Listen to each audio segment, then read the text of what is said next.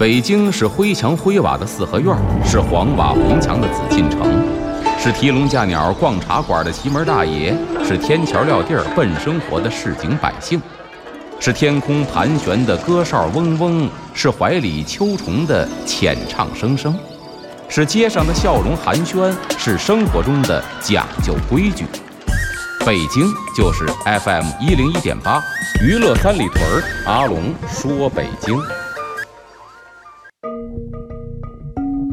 据传说，北海的白塔镇海眼；据传说，北京曾是八臂哪吒城；据传说，北新桥的水井锁蛟龙；据传说，高粱赶水把命送；据传说，故宫的角楼是鲁班修。这北京的传说讲不尽，君请听阿龙为您讲传说。下边再说一个叫做飞禽司，这飞禽司管的是什么呢？管的是各种的飞禽。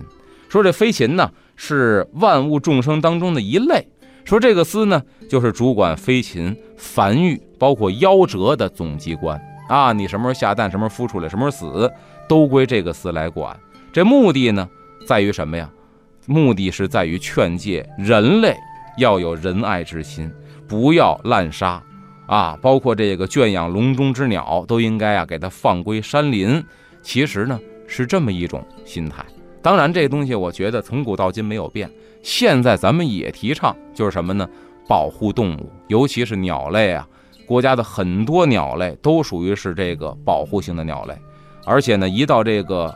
迁徙的季节就是这个候鸟啊，南北飞行的季节呀，都会有相关的报道。大伙儿看见过什么呢？有人在这个山里边啊，去这个接网粘鸟，然后呢，认为这是玩儿，结果没想到呢，是触及了法律。所以说呢，这鸟大家千万不要轻要不要轻易的去粘，因为不定什么时候你就会犯法。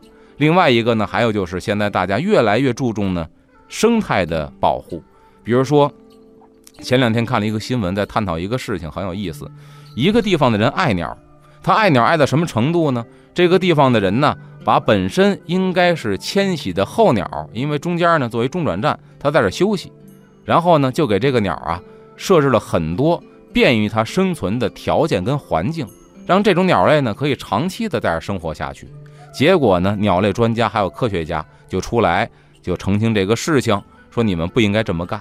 表面上看起来啊，你们给这些鸟创造了优越的生活条件，为了它们好，但实际上呢，有点害它们。说为什么害它们呢？因为这些鸟属于是候鸟，它的本性应该是迁徙。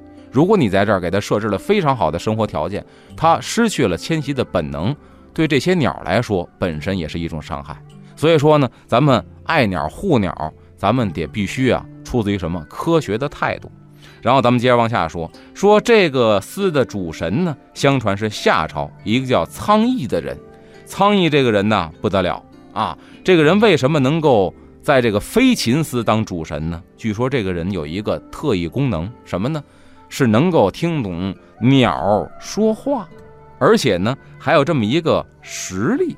咱们下节回来再跟大家分享。欢迎回来，这里是娱乐三里屯之阿龙说北京，我是王小宁。大家好，我是阿龙。咱们接着说说这个飞禽司的主神呢，叫做苍翼。说这个人呢，能够听懂鸟语。有一天呢，说这苍翼啊，就看见几只鸟站在这朋友家的大门上，在那叫唤。听了一会儿呢，哎，他进屋就告诉朋友说，三天之后啊，你爸爸要死了。这朋友当时一头雾水，你听两声鸟叫，你就说我爸三天之后要死，你咒谁呢？这苍蝇特别认真，没跟你开玩笑，鸟说的，而且呢，你得回去做点准备了。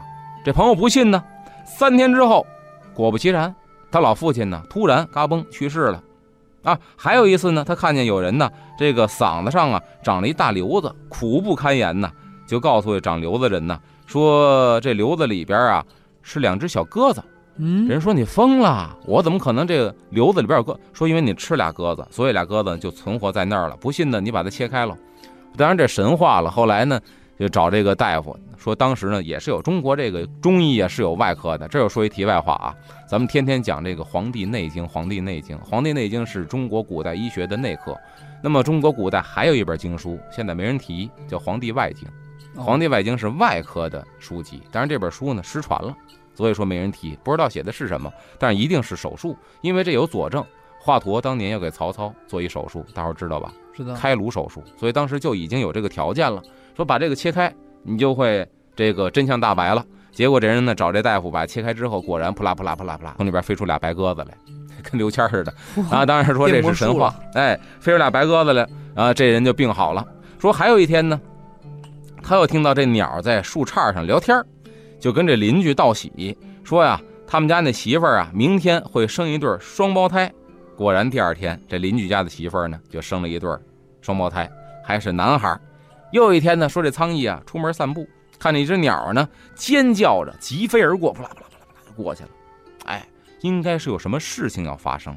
大家发现没有？就是这个东西啊是惯用的一个东西。大家想一想啊，比如说拍恐怖片拍杀人犯、月黑风高杀人夜，或者恐怖片鬼要出现的时候，经常接一镜头，就是树杈上站一猫头鹰。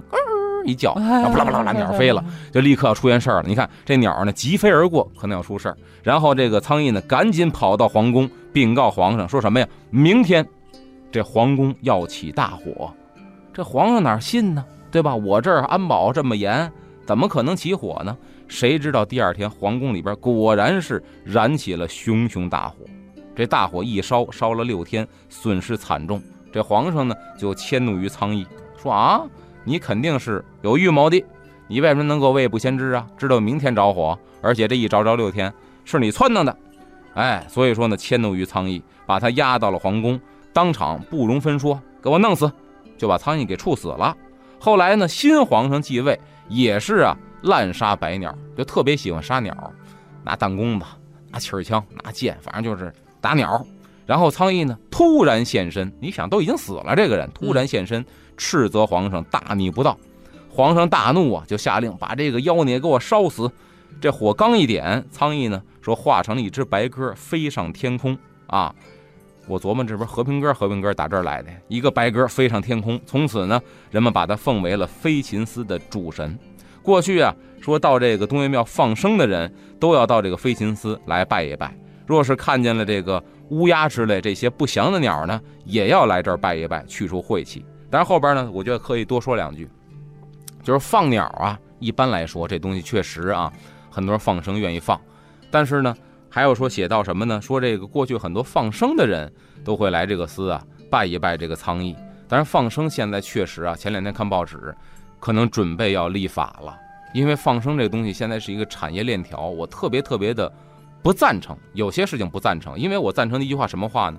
放生是为了护生，护生什么？是保护生灵，比方说这东西本身就是家养的，放出去就是死路一条。那么你只做到了放生，而没有做到护生，对吧？咱说一句，咱说一句更难听的话，人类是从猿变来的，猿是生活在森林里边的。你会不会把你家这孩子生下来刚断奶给扔到山里去？你不会，为什么？你知道它是进化人种，它在山里活不了。但如果是一猴放山里，它能活，对吧？但是现在很多人不分青红皂白，什么东西都往外放，甚至更有可笑的是什么呢？放蝎子，放毒蛇。我不是说蝎子毒蛇他们就该死，咱如果说按照这个万物生灵、众生平等来说，他们也不该死。但是你不能够因为放它把别人害死。你放了一条毒蛇咬死六个人，那你说你是积德呢，你还是缺德呢？那毒蛇应该有它的去处，对吧？中国有这么多的动物园或者动物保护机构，你可以让它活下来。但是你应该选择一个让他活又让别人活的方式，这才是护生。如果因为你放了生去杀了别的生灵，这也是你的罪过。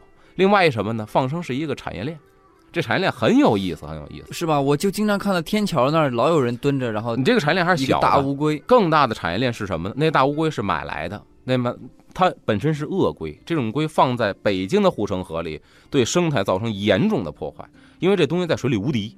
哦，这鳄龟我看过，你说医院门口那么大的鳄龟，我还做过试验，对这鳄龟做过试验。当然我们是合法的途径，我是找动物园的朋友做了一试验。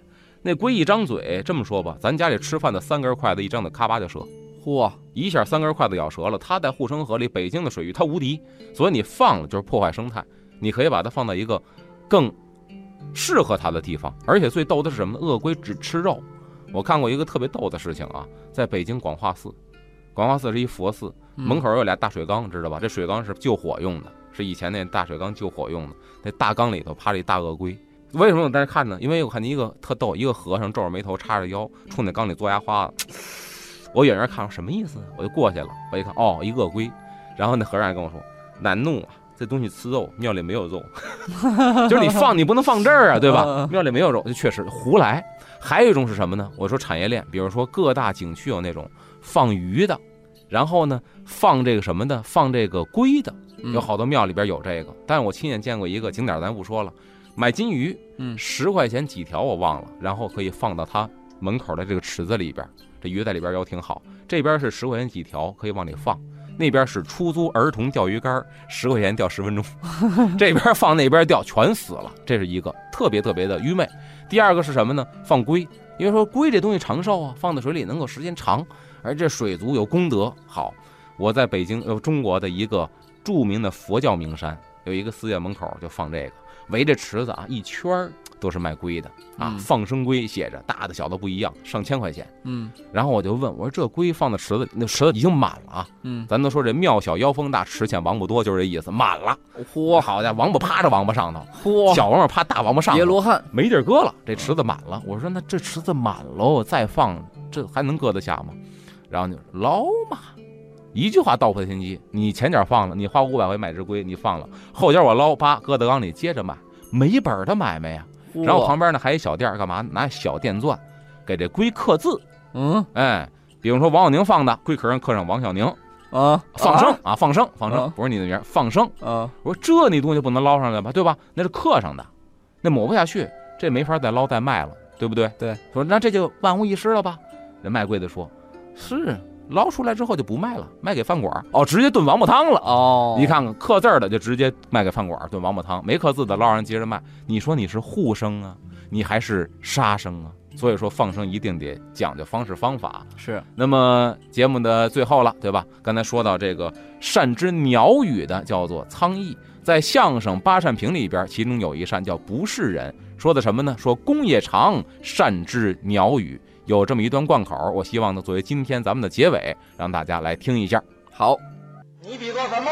鸟，你不配，这怎么不配呀、那是几位古人。这不知道，那好，嗯我说说你听听。在想当初，他们都是一个门儿的。公冶长老先生嗯，乃是孔门的高俗，能辨鸟语。一日无事，独坐凉亭，见池边落一大雁，松柏之上落一小雁。小雁对大雁曰：“仁兄，逍遥贵体，来此何干？”大雁池边饮水，洋洋不采。小雁怒曰：“人讲礼义为先，树讲枝叶为源。我拿好言对你，为何不理？莫非痴呆聋哑乎？”大雁曰：“树高蝉声细，山高雨阴低，水深流去慢，贵人羽化迟。”小燕曰：“哼，儿有何贵？项长尾短，足大肩宽，鹅鸭不相，其不反乎？”大雁曰：“那儿有何贵呢？”小燕曰：“我生在高楼大厦，长在凤阁凉亭，昼游花丛柳巷，夜宿沙那凉亭，闲有琴棋书画，闷有才女陪伴。”大雁曰：“儿可晓得三纲五常？”小燕曰：“不知不知，愿闻其详。”大雁曰：“君为臣纲，父为子纲，父为妻纲，此为三纲五常，乃仁义礼智信。见蛀虫不吃为仁，见石不争为义，前后兵排为礼，春来秋往为信，不受人勤为智。父王母嫁，母王父娶，父母双亡，守孝三载，哪像尔等？见蛀虫就吃非仁，见石就争非义，前后乱非非礼，受人勤非智，来而不明乎信。父王母嫁，母王父娶，父母双亡，狐群狗党，乱乱失群，真乃是畜生也。小燕闻听，大叫三声，坠树而死，大雁是腾空而起。嗯，公冶长老先生有感于心，提笔留诗一首：燕燕池边羽化轩，各分礼义便于贤。一般都是南来燕，于者于来，贤者贤。禽鸟尚能知礼义，为人何不孝当先？嘿。看来这人儿不如一鸟乎。